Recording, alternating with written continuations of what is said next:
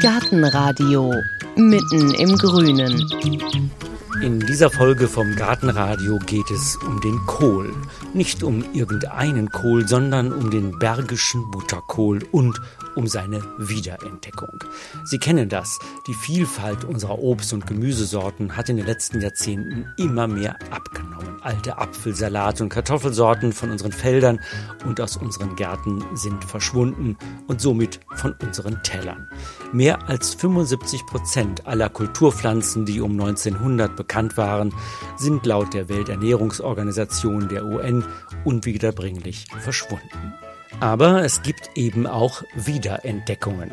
Da werden von Sammlern liebevoll private Samenarchive angelegt, Samensorten werden auf Börsen getauscht und in Gärten und auf den Feldern engagierter Bauern dürfen auch Nischensorten wachsen, wieder wachsen. Und manchmal werden auch Sorten wiederentdeckt, die schon verloren schienen.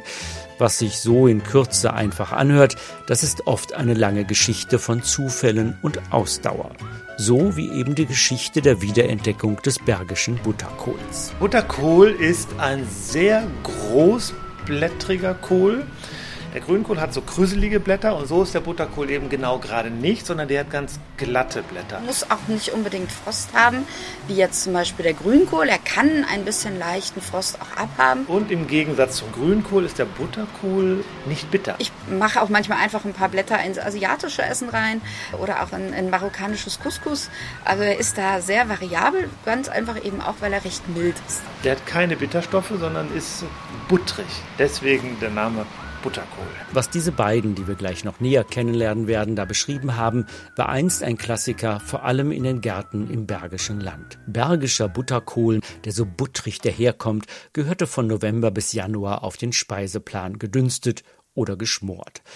Trotzdem, er wäre beinahe verschwunden. Einer energischen jungen Frau ist es zu verdanken, dass man heute, wenigstens in kleinen Mengen, wieder Butterkohlsamen bekommt und dass er sogar wieder professionell angebaut wird und man ihn als Gemüse auf dem Markt kaufen kann. Heike ist dieser Geschichte, die sich über fast eineinhalb Jahrzehnte hinzieht, nachgegangen und hat dabei Erstaunliches nicht nur über privates Engagement, sondern auch über kosmischen Kohlanbau und rührenden Dünger gelernt. Ein nebliger Novembervormittag auf einem Markt in Köln. Die Kunden drängeln sich vor einer Handvoll von Ständen. Mein Ziel ist der Stand vom Biohof Bursch. Da soll es heute zum ersten Mal in dieser Saison bergischen Butterkohl geben. Hat es auch gegeben. Aber als ich vor dem Stand stehe, leuchten mir Wirsing, Rotkohl, Weißkohl, Blumenkohl und Spitzkohl entgegen. Nur die Kiste mit dem bergischen Butterkohl, die ist leer. Eine Kundin wuchtete gerade eine rote Stofftasche, aus der riesige grüne Blätter ragen, in das Staufach unter ihrem Kinderwagen und freut sich über ihre Beute, denn sie hat den letzten bergischen Butterkohl ergattert. Ich habe gerade das Schild gelesen und habe das vorher noch nie gehört. Und dann haben wir die Verkäuferin gefragt und wir kommen hier jede Woche hin. Ähm, die hat uns eben erklärt, dass das eine neue oder wiederentdeckte Züchtung ist. Jetzt waren wir einfach neugierig und probieren das aus. Wie haben Sie den jetzt gekauft? Das ist eine rote Tüte und da kommen unheimlich große ja, Blätterlappen raus. Groß, genau, eine große Pflanze. Das haben wir uns auch gerade schon gedacht. Vom Gewicht ist es dann nicht so viel. Ne? Es ist ähm, ja, ganz neu. Wirklich, wir standen jetzt gerade völlig erstaunt davor und es war eine sehr spontane Entscheidung. Spontan und probierfreudig. So haben schon mehrere Kunden an diesem Tag reagiert, freut sich Ruth, die hinter der Theke steht und den Butterkohl verkauft hat. Das ist gut angekommen, weil es eine uralte Kohlsorte ist und äh, der man den Kunden erklärt, dass das zwischen, vom Geschmack her zwischen Grünkohl und Wirsing ist, nur der hat keine Bitterstoffe, kommt das sehr gut an und weil er so schön zart aussieht. Und dann muss Ruth auch schon wieder weiter bedienen, denn auch die anderen Kohlsorten, die Kartoffeln und Nüsse, wollen an den Mann und die Frau gebracht werden. Was die Kunden auf dem Kölner Markt nicht ahnen können, diesen merkwürdigen Kohl mit den großen Blättern verdanken sie einer jungen Frau, die eher durch Zufall zur Retterin dieser alten Gemüsesorte wurde. Sie heißt Melanie Eck und kommt wie der Kohl aus dem Bergischen Land. Ihre gemeinsame Geschichte beginnt vor über zehn Jahren.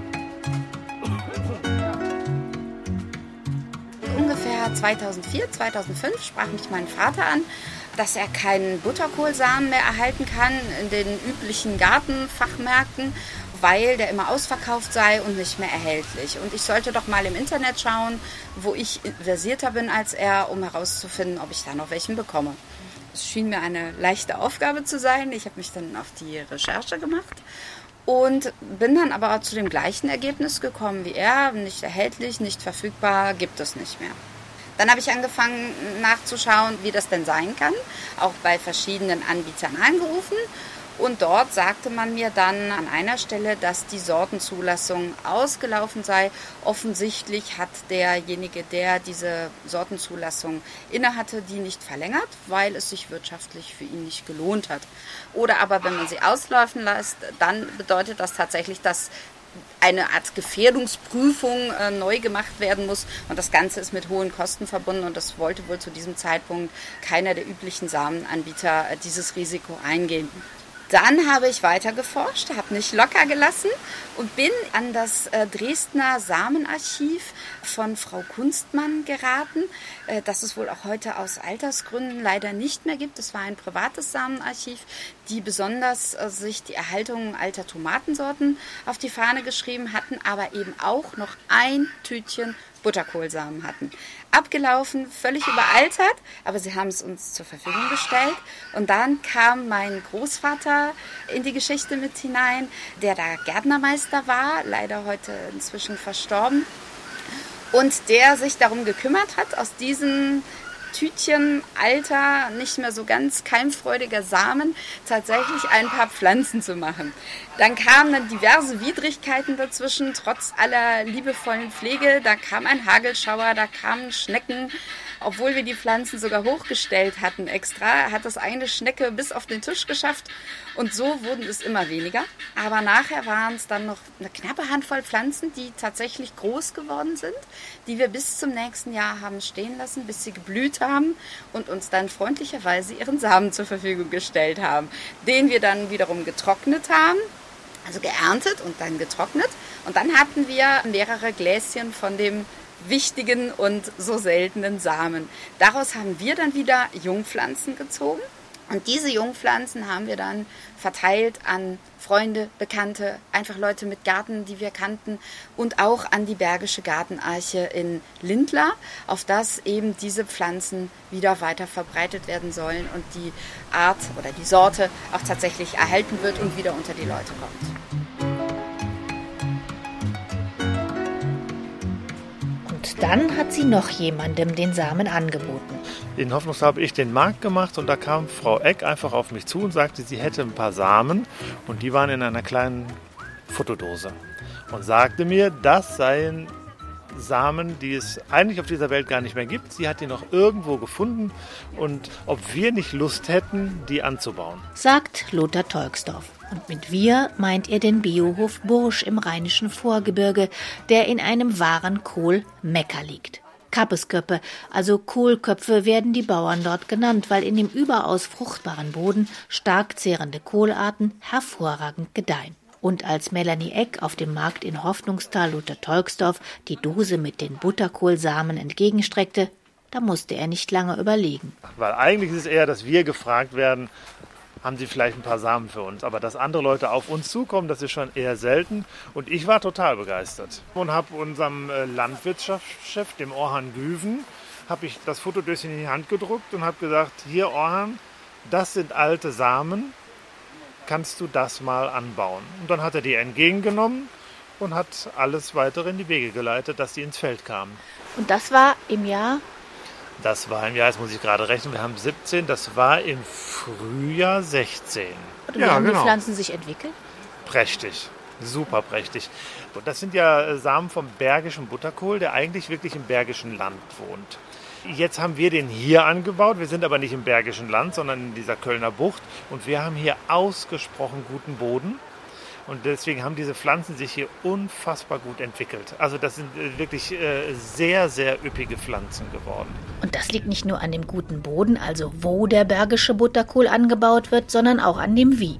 Denn es gibt auch einen philosophischen Nährboden, der dafür sorgt, dass der bergische Butterkohl in der flachen Kölner Bucht so gerne wächst. Denn im Biohof Bursch, einem Demeterhof, wird biologisch dynamisch angebaut. Und was das bedeutet, erklärt mir Lothar Tolksdorf in seinem Bürocontainer, der in einer ruhigen Ecke des Hofes steht.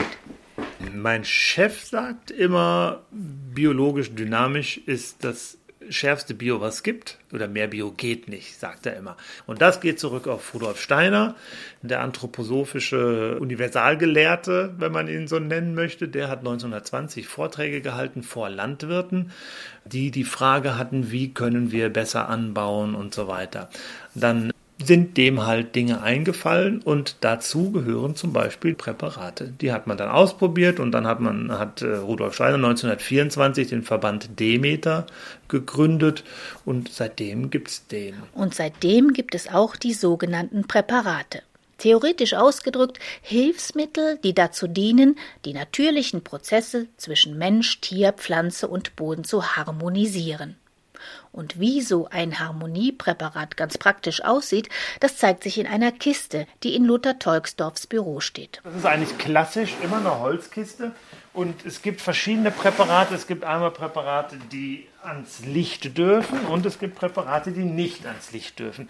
Deswegen sehen Sie hier eine Kiste, wo äh, die, die oben draufstehen. Da sehen Sie hier Hornkiesel.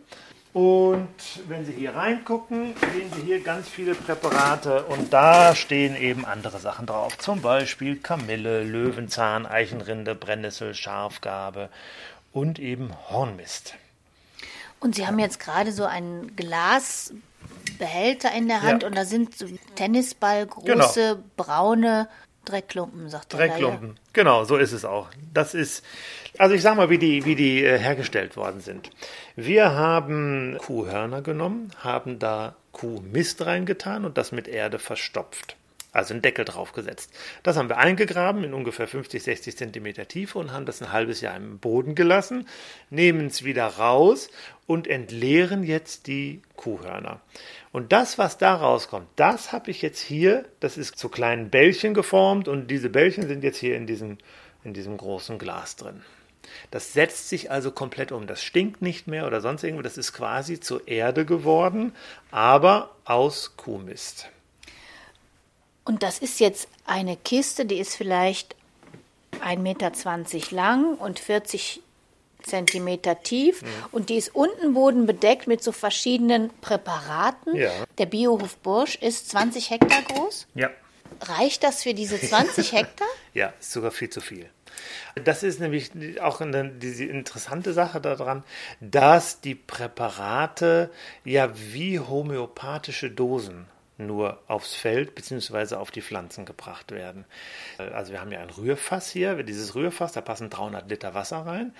In diese 300 Liter Wasser kommen vom Hornkieselpräparat zum Beispiel ein Esslöffel in das Wasser. Dann wird das äh, Präparat in diesem Wasser gerührt. Und zwar einmal linksrum, bis sich ein tiefer Trichter bildet, der bis auf den Boden geht. Dann wird das quasi alles angehalten und andersrum gedreht. Das nennen wir Rühren. Das machen wir eine Stunde lang. Und dann sagen wir, das Wasser ist jetzt dynamisiert. Daher kommt biologisch dynamisch. Das heißt, das Wasser hat die Informationen, die der Hornkiesel trägt, aufgenommen. Jetzt wird dieses Wasser in eine Spritze getan, in einen, einen großen Behälter. Von dem aus wird das Wasser auf die Felder gebracht. Das eigentliche Präparat wird aber rausgefiltert. Also das Präparat an sich kommt überhaupt gar nicht auf den Boden, sondern wirklich nur das Wasser, das die Information des Präparates übernommen hat. Und das nennen wir halt dynamisiertes Wasser. Könnte man auch, wie Sie schon gesagt haben, homöopathisches Beackern nennen. Ja, kann man so ein bisschen so nennen, wobei das ein ganz klein bisschen hinkt. Normalerweise ist es ja so, wenn Sie krank sind und Sie nehmen dann homöopathische Mittel, dann wollen Sie damit Ihre Krankheit wieder loswerden. Wir machen das im Grunde prophylaktisch. Also wir gehen hin und wollen, dass unser Boden zum Beispiel besonders gut ist und dann kriegt der Hornmist, damit die ganzen Mikroorganismen, die in dem Boden sind und die, die, die ganze Lebendigkeit des Bodens angeregt wird, noch lebendiger zu werden. Darf ich da mal gucken? Ja, klar. Ist alles so. Ich sehe Ja. hier auch gerade Ja, ein, da liegt zufällig ein, ein Horn ein drin. Mhm. Kuhhorn. Und das ist ja wirklich immer nötig, dass man diese Basis, also diese Hornkiesel oder so, dann eben entweder mal in ein Kuhhorn tut, manche kommen auch in eine Hirschblase, mhm, habe ich gelesen. Ja. Das hört sich so ein bisschen ungewöhnlich an. Warum muss man denn die Sachen immer in tierische Behältnisse tun? Ist eine gute Frage, kann ich Ihnen tatsächlich nicht beantworten. Das ist im Grunde das, was Rudolf Steiner gesagt hat. Es gibt natürlich immer wieder Forschungen, ob man das auch irgendwie mal anders machen kann, aber letztlich ist es so, dass wir es so machen, wie er das gesagt hat und tatsächlich auch einfach enorm gute Erfahrungen damit haben. Dass wir einfach sagen können, mit dem, was wir hier machen, mit diesem, ne, mit dem, mit dem Kuhhorn, haben wir derartig gute Erfahrungen, dass wir da nicht drauf verzichten wollen. Ah, da kommt der Orhan. Das ist der Orhan Güven. Orhan Güven, der Landwirtschaftschef, kommt in Jeans, grünen Gummistiefeln und roter Filzjacke in den Container. Er ist der Mann, der die Theorie in Praxis umsetzt und auch den bergischen Butterkohl in die Erde gebracht hat. Zum ersten Mal im letzten Jahr. Da waren es nur ein paar Testpflanzen. So 100 Pflanzen war, funktioniert super. Und ein paar habe ich stehen gelassen für dieses Jahr die Samen wiederholen, ne, die Samen rausholen. Da haben wir auch gemacht. Ich habe ungefähr so mehr als halbe Kilo Samen von rausgeholt. Und dieses Jahr haben wir wieder weiter gepflanzt. Ich schätze mal so über 1000 Pflanzen, 1500. Das klingt nach einem richtigen Butterkohlfeld und das wollen wir uns zusammen ansehen. Dazu steigt Urhan Güven in seinen blauen Pickup und lädt mich ein, neben ihm Platz zu nehmen. Lothar Tolksdorf schwingt sich hinten auf die offene Ladefläche und so rappeln wir ein paar hundert Meter weiter zu dem Feld. Riesige Butterkohlpflanzen recken sich in den wolkenverhangenen Himmel. Als Orhan Güven einen Kohl abschneidet, verschwindet er fast hinter den Blättern, die er mit beiden Armen umfassen muss. So, jetzt haben Sie gerade so, so einen Kohl in der Hand, der knackt ja unheimlich. Also das hat, genau. der hat richtig dicke Blätter und dann, die sind ja bestimmt vier, vier Zentimeter locker dicke Blätter und lang äh, 40, 50, 40 Zentimeter lang.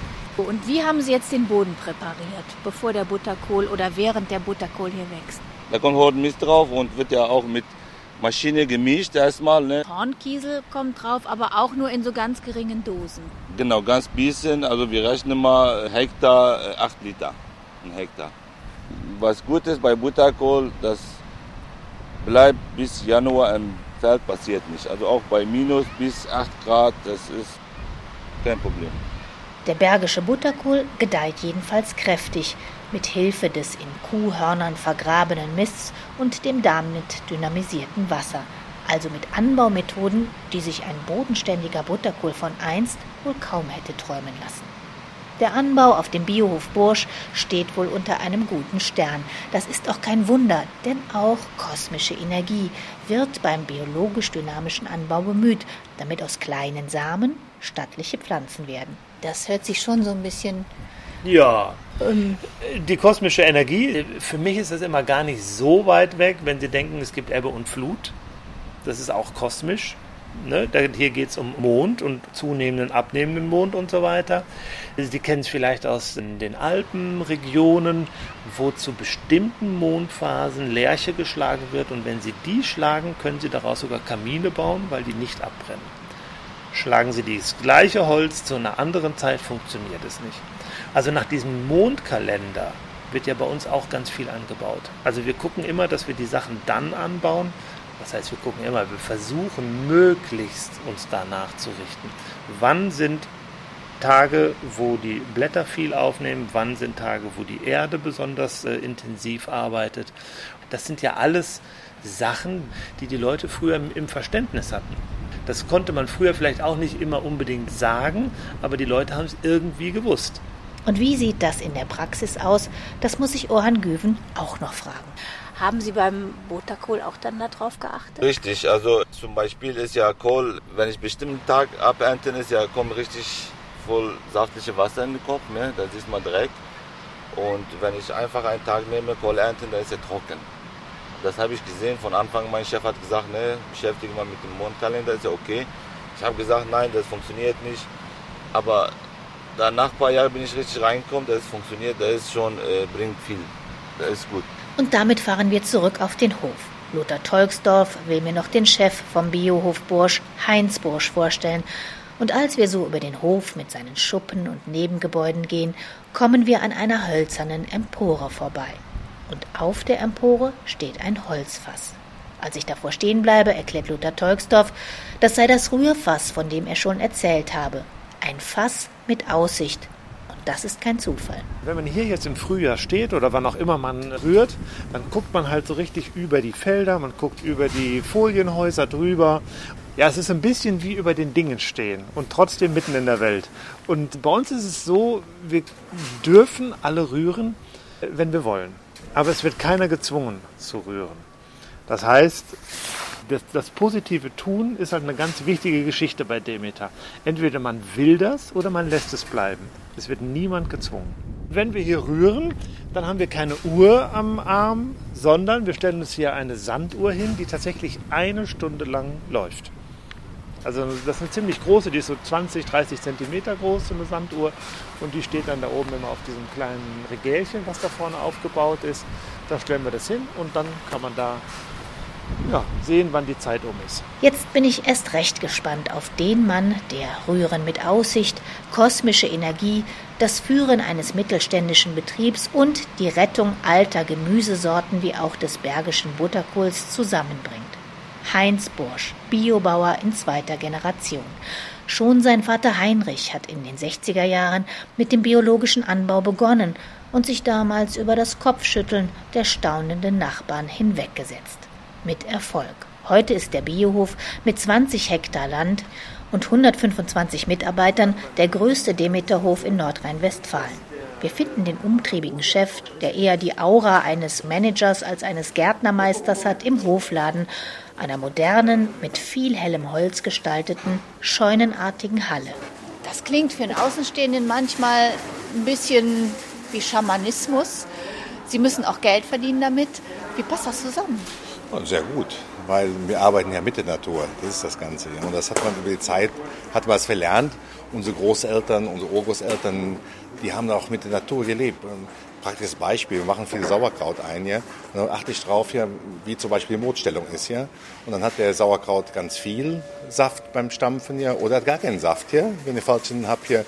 Oder auch der hält sich und hält sich nicht gut. Der andere hält sich wunderbar, Ewigkeiten, und der andere ist, schnell verdorben. Also man sieht Sachen, die um uns rum sind, die in der Natur sind, wo wir leider mit unserer ganzen Technik, Affinität her, das Ganze ein bisschen verloren haben, die Natur wahrzunehmen. Ja. Und das machen wir praktisch so wie unsere Urgroßeltern. Eigentlich nur mit modernen Mitteln natürlich heute. Ja. Und wie sieht das beim Butterkohl bzw. Kohl aus? Wie steht der in der Natur? Was muss man da beachten?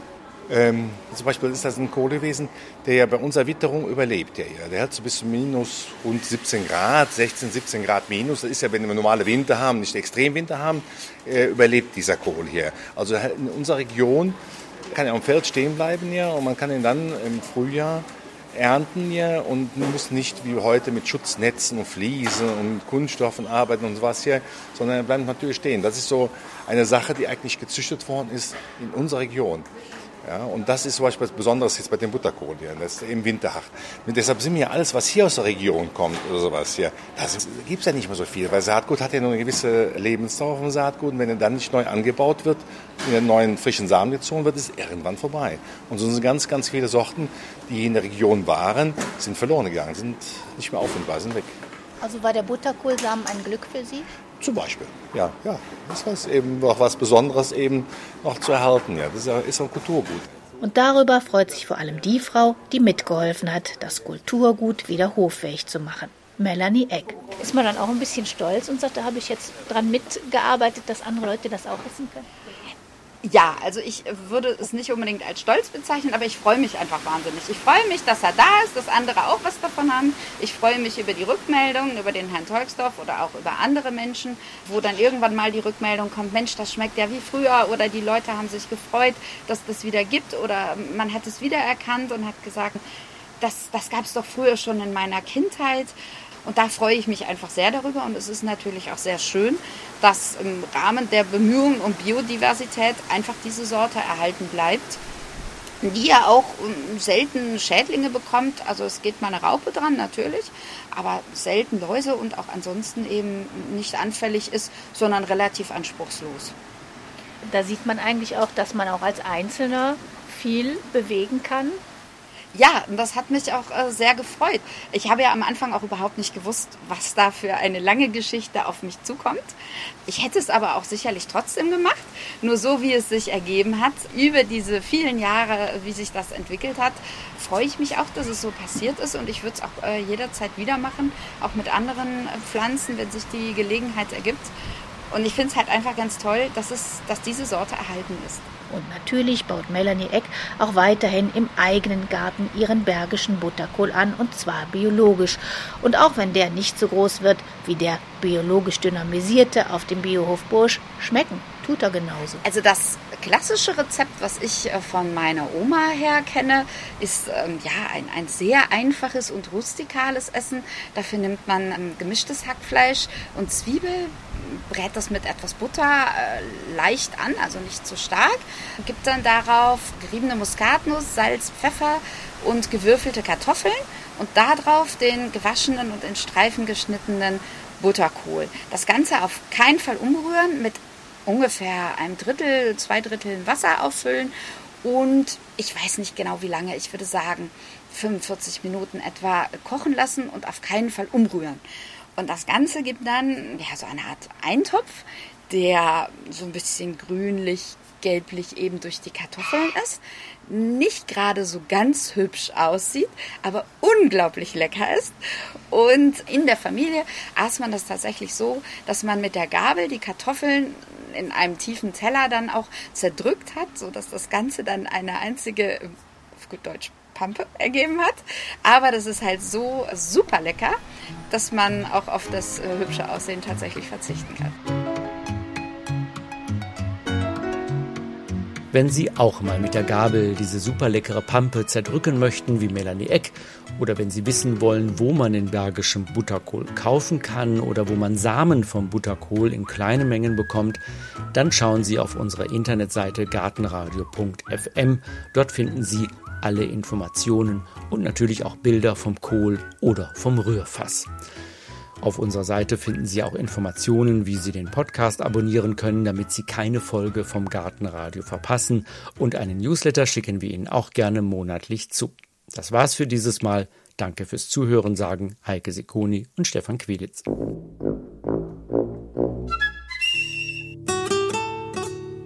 Gartenradio Gezwitscher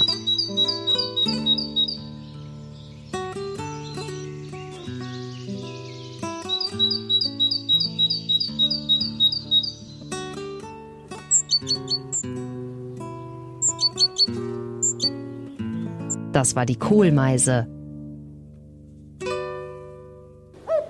Gartenradio Ausblick. In der nächsten Folge hören Sie Gartentipps vom Profi.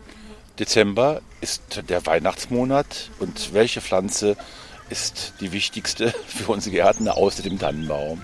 Der Weihnachtsstern. Was viele beim Weihnachtsstern ja nicht wissen, das große Rote ist nicht die Blüte, sondern es ist ja das Blatt. Die Blüte ist ganz klein, spielt aber gar keine große Rolle.